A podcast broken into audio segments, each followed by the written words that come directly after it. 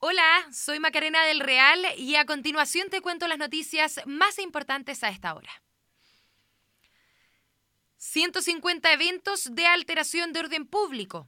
195 detenidos, 24 carabineros y 18 civiles lesionados, cuatro ataques a cuarteles policiales y 1.200 personas que participaron en eventos delictuales.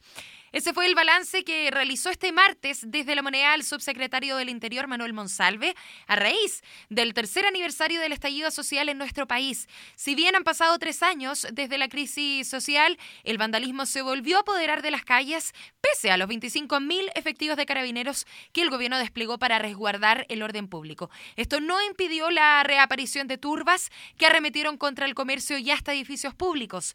Manifestaciones, desmanes, barricadas y saqueos en varias regiones del país marcaron la jornada.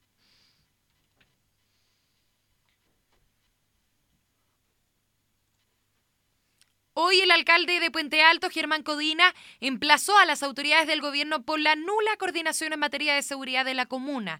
Recordemos que una de las zonas más perjudicadas por los hechos de violencia registrados en la región metropolitana fue Puente Alto, donde un grupo de desconocidos robó un bus de la red metropolitana de movilidad, el que fue utilizado para estrellarlo contra la puerta y rejado exterior de un supermercado Cuenta. De esta forma, los sujetos eh, procedieron a saquear el interior del recinto. A esto se sumó un saqueo en un supermercado Albi, a una farmacia La Estrella y a una planta de Coca-Cola. Me hubiera gustado que quienes están a cargo de coordinar las acciones de seguridad de la provincia hubieran estado como nosotros, al pie del cañón durante todo el día en terreno, afirmó Codina, criticando de esta manera a la delegada presidencial de la región, Constanza Martínez, quien, a juicio de la autoridad comunal, debiera estar en la calle para tomar decisiones a tiempo. Y en materia internacional, Corea del Norte disparó proyectiles de artillería cerca de la frontera marítima con el sur. Fueron 100 lanzamientos desde su costa oeste y 150 desde el este.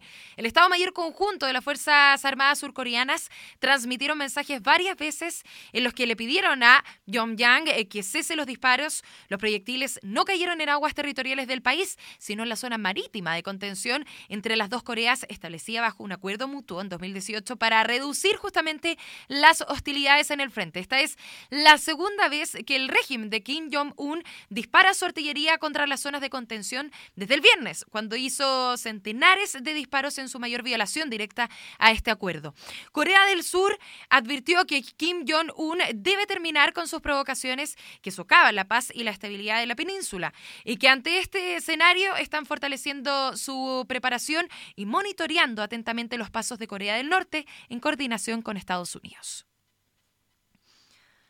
Bien, esas fueron las noticias más importantes a esta hora. Recuerda visitarnos en meganoticias.cl y en todas sus plataformas.